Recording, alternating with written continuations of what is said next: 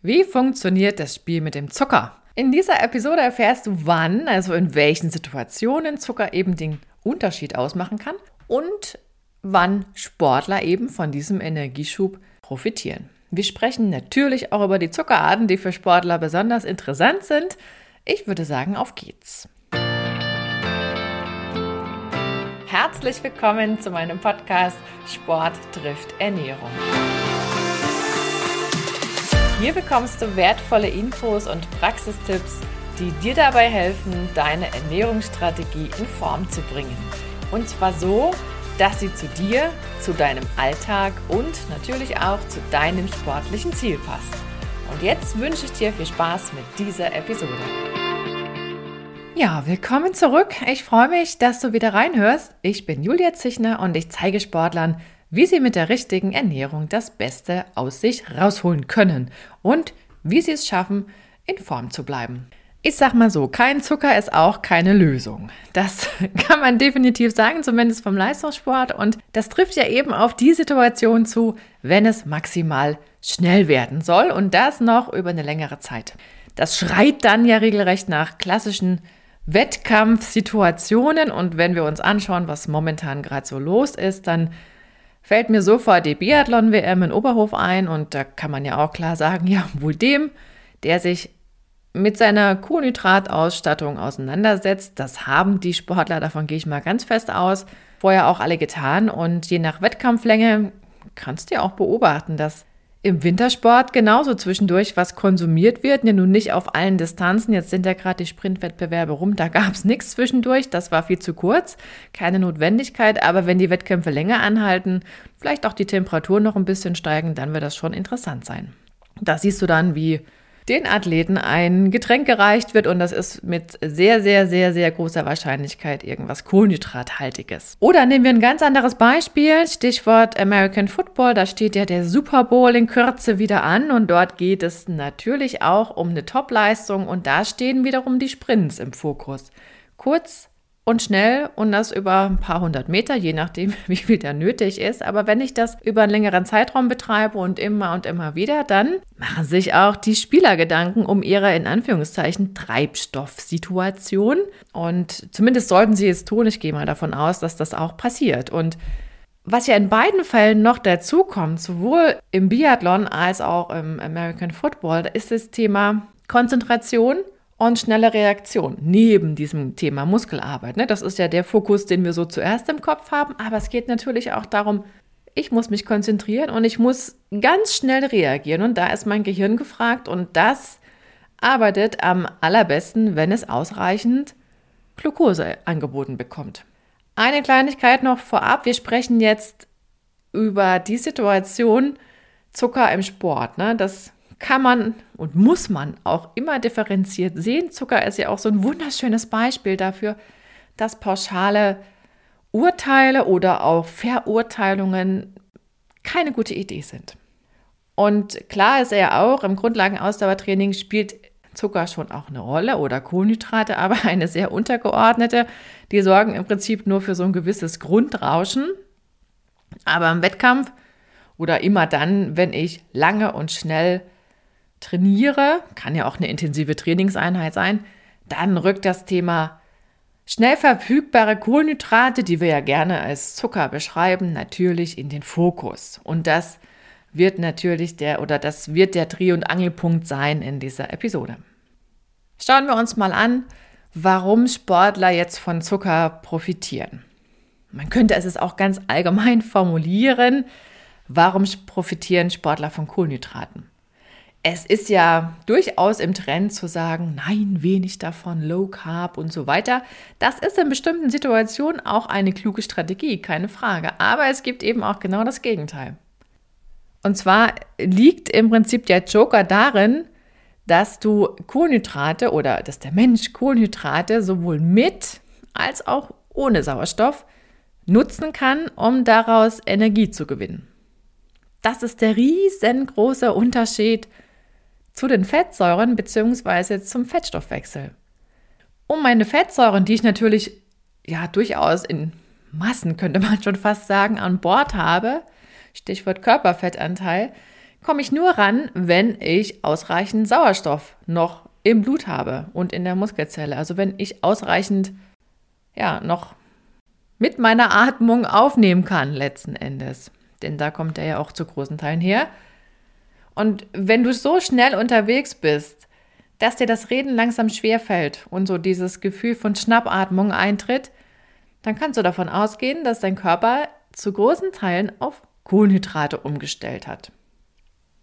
Also der Bedarf wäre da. Die Gretchenfrage ist natürlich, sind sie auch verfügbar? Hast du was im Speicher oder hast du parallel was aufgenommen und gerade geschluckt? Denn sonst droht genau das, was ja viele auch kennen, Leistungsabfall und zwar von jetzt auf dann. Das ist immer so ein Zeichen von, hui, da geht irgendwie der Treibstoff geradeaus. Und wenn du flott unterwegs bist und schon so an dieser anaeroben Geschichte dran warst, dann, dann ist es halt echt mit dem Fettstoffwechsel schwierig bis vorbei. Also riesengroßer Vorteil ist, wir können Glucose, denn das ist ja das, was wir letzten Endes hernehmen, sowohl mit als auch ohne Sauerstoff verwenden. Und man muss aber nochmal genau gucken, was jetzt der Unterschied ist zwischen diesen beiden Möglichkeiten. Und da macht der Verbrauch an Glucose, also an Treibstoff, eben den großen Unterschied. Und das variiert in Abhängigkeit von der Belastungsintensität. Der sparsamere Weg, das ist der aerobe, also der mit Sauerstoff. Du kannst dir das auch sehr schön mit dem Beispiel Autofahren und Verbrauch an Treibstoff herleiten. Wenn du schneller fährst mit dem Auto, dann wird auch der Verbrauch an Treibstoff sprunghaft ansteigen. Und genau das Gleiche passiert, wenn du schneller unterwegs bist, also intensivere Belastung hast. Dann verbrauchst du mehr Glucose. Das ist so. Im Bild gesprochen, ne, du fährst mit dem Auto 100 Kilometer. Einmal fährst du langsamer, vielleicht eine Durchschnittsgeschwindigkeit von 100 km/h. Und beim nächsten Mal fährst du vielleicht mit einer Durchschnittsgeschwindigkeit von 170 km/h. Beispiel, nur ein Beispiel. Die Strecke ist gleich, aber die verbrauchte Treibstoffmenge, die ist unterschiedlich. Und genauso ist es auch beim Thema Glucose. Kannst du nämlich Glucose noch anteilig mit Hilfe von Sauerstoff umsetzen, also sprich, bist du langsamer unterwegs, fährst du vielleicht nur 100 km/h die Stunde, im Bild gesprochen, dann kannst du daraus aus der gleichen Menge an Glucose mehr Energie gewinnen. Dauert ein bisschen länger, bis die bereitsteht, ja, aber trotzdem unterm Strich ist nicht ganz so effizient. Und mehr Energie heißt ja chemisch gesprochen immer mehr ATP, also Adenosintriphosphat. Glucose bringt mir also immer strategischen Vorteil oder Zucker, wenn man das so allgemein formulieren will. Ich kann in zwei Lebenslagen Energie beziehen, mit und ohne Sauerstoff. Das ist so ein bisschen dieses Fass mit doppeltem Boden. Und du hast den Vorteil, dass du eben auch während der Belastung von Kohlenhydraten profitieren kannst oder einer Zuckermischung, die ist es ja letzten Endes, die wir zu uns nehmen oder der Sportler zu sich nimmt. Und da liegen ja zwischen Aufnahme und, ich sag mal, profitieren ungefähr 20 Minuten. Wenn du das Richtige aufgenommen hast, das heißt, wenn reichlich Glucose auch in deiner Mischung drin war und du vielleicht so kürzere Glukoseketten dabei hattest oder auch vielleicht einzeln, da ist es sehr entscheidend, dass man klug auswählt. Das heißt, der Zeitfaktor, das ist schon auch ein Punkt, der ganz klar für Kohlenhydrate spricht. Man könnte auch sagen, der Fettstoffwechsel wird irgendwann schlichtweg zu langsam. Ich bekomme darüber zu wenig ATP. Also das ist ja das, was wir an chemischer Energie dann letzten Endes brauchen. Nennt sich Energieflussrate und die ist halt deutlich höher, wenn wir Glucose umsetzen. Könnte man ja auch sagen, na ja, wenn das jetzt so ist, könnte ich doch gleich auf Kohlenhydrate umstellen und mir überlegen, ja, die könnte ich ja dann über beide Wege nutzen, dann mache ich das doch. An und für sich schon ein kluger Gedanke, aber das Ding ist, dass ich nur bis zu bestimmten Distanzen, also ja, Ausdauerdistanzen sind es ja dann letzten Endes oder Langstrecken, davon profitieren kann. Denn wir haben so ein paar Grenzen eingebaut in unserem Körper. Wir können nur begrenzt Kohlenhydrate in Form von Glykogen in die Muskulatur einlagern. Muskulatur ist ja unser Hauptspeicher dafür. Die Leber kann es auch, aber mit sehr geringerem oder mit deutlich geringerem Volumen oder Umfang. Da passt nicht so viel rein in den Speicher praktisch. Ne? Und Was auch limitierend ist, das ist die Zufuhrmenge pro Stunde oder pro Zeiteinheit an Kohlenhydraten. Na, wir können jetzt nicht sagen, ach, wir schlucken das alles. Schlucken können wir es vielleicht noch, aber es ist nicht alles aus dem Darm rauszubekommen in der Belastungsphase. Es geht nicht. Um mal ein Beispiel zu machen.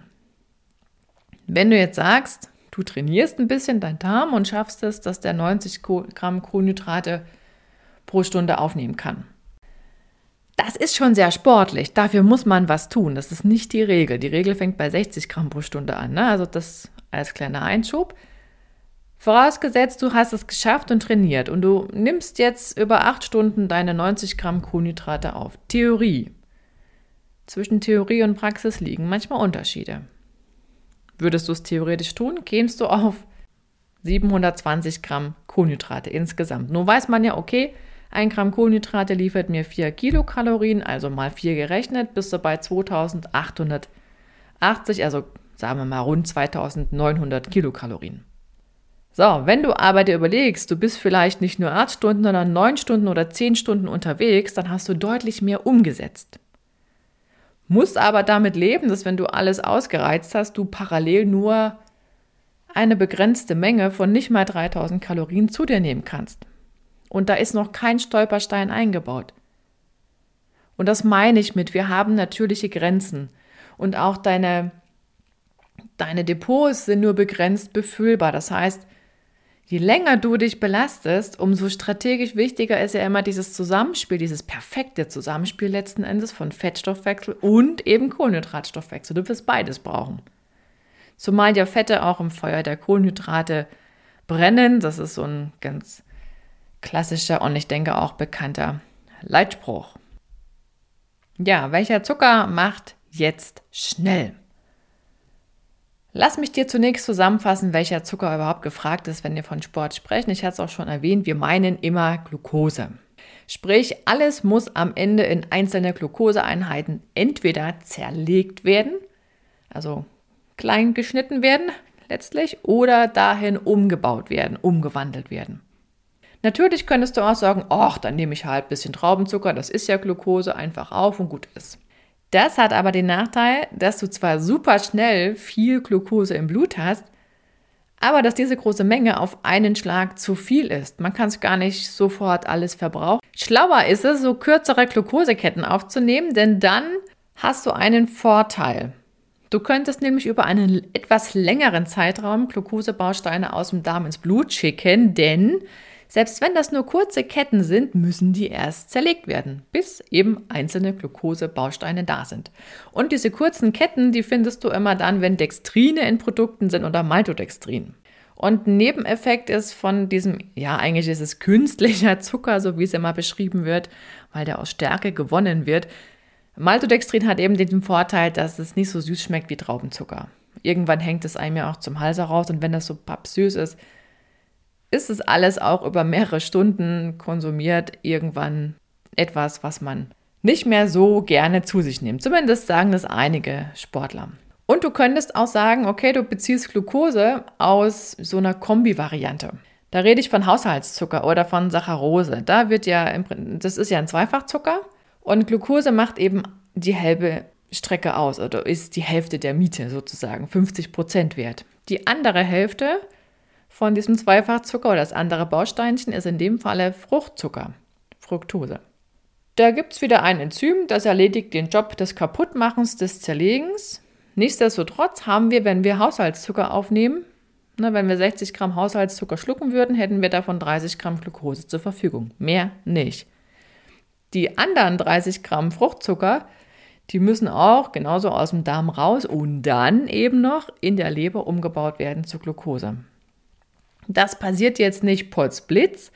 Deswegen ist Fructose auch eher so der Teil oder ist es gut, wenn wir über Langzeitstrategien reden, aber wenn es schnell gehen muss, profitieren wir halt nicht von einer großen Menge an Fruchtzucker. Und es gibt ja noch eine Sache, die man beachten müsste. Wir können pro Zeiteinheit wesentlich mehr Traubenzucker aufnehmen als Fructose, weil wir einfach viel mehr Transportsysteme haben und deswegen sollte man Transportsysteme aus dem Darm raus, meine ich, Und deshalb sollte man schon immer gucken, dass überwiegend Glucose in der Zuckermischung drinsteckt. Da muss man sich ein bisschen auskennen und das ja, Zuckeralphabet verstehen. So will ich es mal beschreiben. Kannst dir so grob merken, zwei Drittel Glucose sollten schon drin sein, damit dann auch keine Überraschungen in puncto Darm passieren.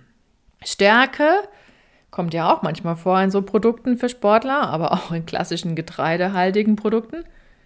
Stärke ist auch nur aus ja, langen, sehr, sehr langen Glukoseketten aufgebaut, die kompakt zusammengeknüllt wurden. Ich mache es mal ganz einfach.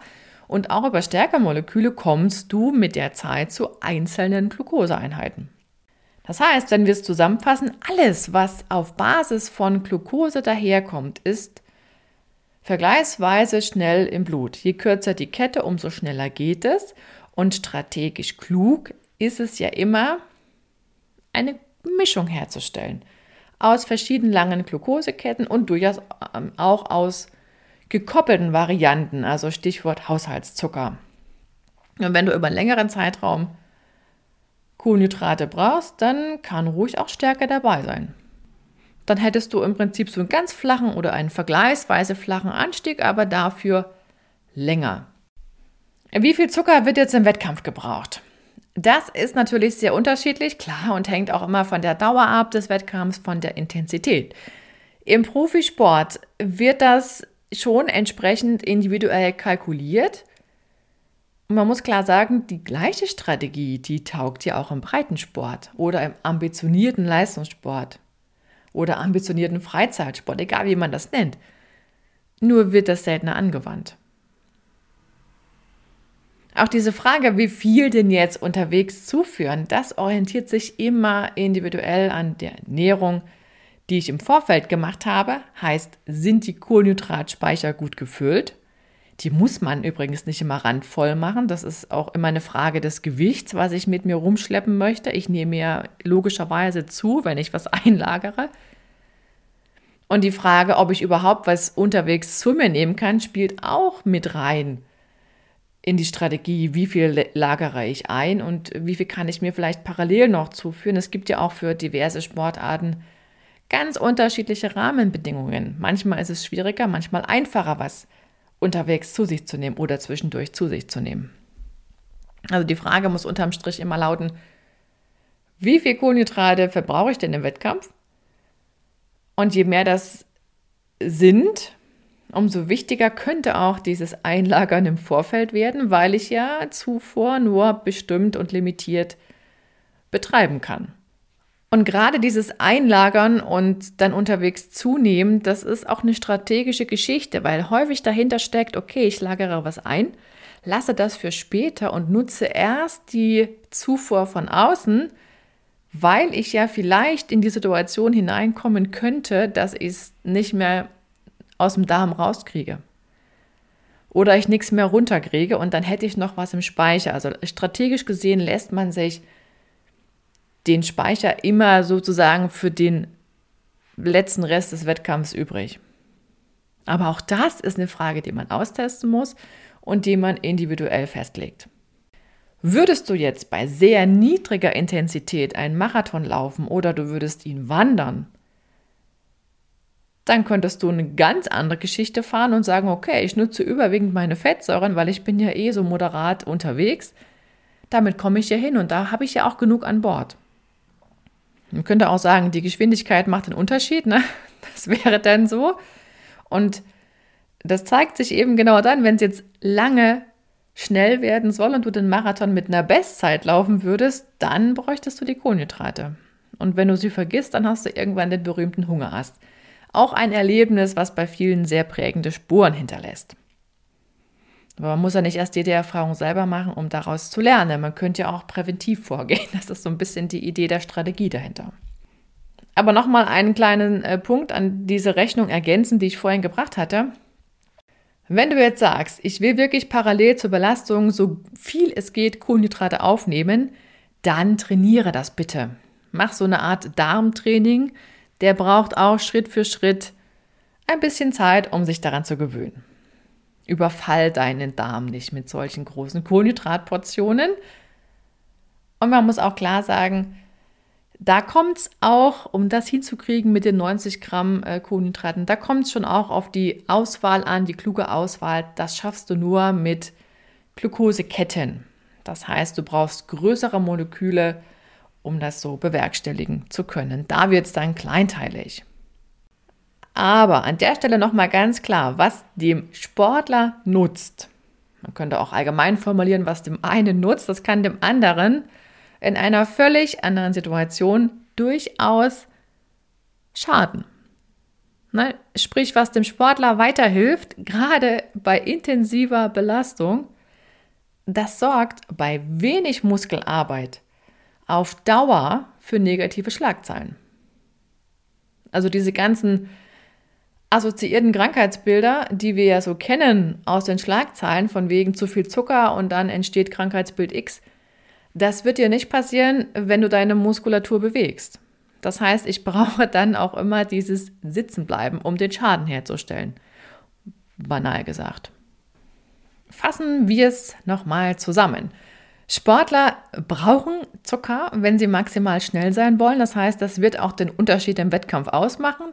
Zumal ja Glucose, und das ist der riesengroße Vorteil, sowohl mit als auch ohne Sauerstoff zur Energiebereitstellung genutzt werden kann. Allerdings ist der Verbrauch eben höher, wenn wir anaerob unterwegs sind. Deswegen gilt es auch, das nochmal genau im Blick zu behalten. Und das ist ja der Punkt, warum auch auf die Herzfrequenz geschaut werden sollte, gerade wenn man noch nicht so richtig weiß, wie was funktioniert. Je besser ein Sportler trainiert ist, umso besser kann er auch mit seinen Kohlenhydraten haushalten, weil einfach der Fettstoffwechsel auch bei höherer Herzfrequenz noch nennenswert mitläuft.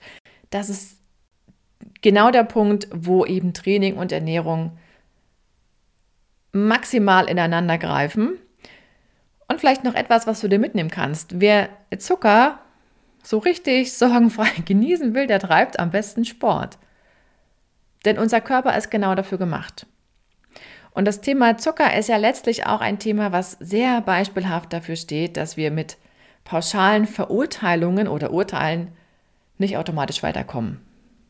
Denn es kommt ja darauf an, eben den klugen Einsatz oder den klugen Umgang mit Zucker zu trainieren. Ne, Zuckerreiches bietet sich immer dann an, wenn intensive körperliche Aktivität im Programm ist.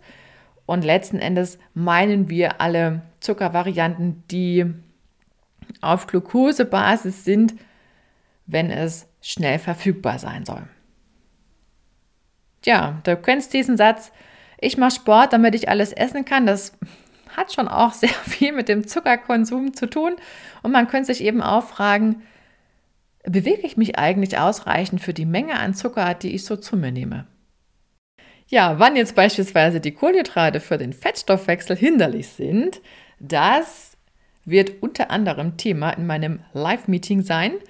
Das findet statt am Montag, den 27. Februar um 19.30 Uhr und du kannst dich über meine Website anmelden. Geh am besten auf foodeducation.de. Dort kommst du über die Startseite ganz einfach dahin. Den genauen Link findest du zusätzlich nochmal in den Show Notes. Das war Episode 42 und die nächste folgt in einer Woche. Hab bis dahin eine gute Zeit, egal ob mit oder ohne Training. Wir hören uns, deine Julia.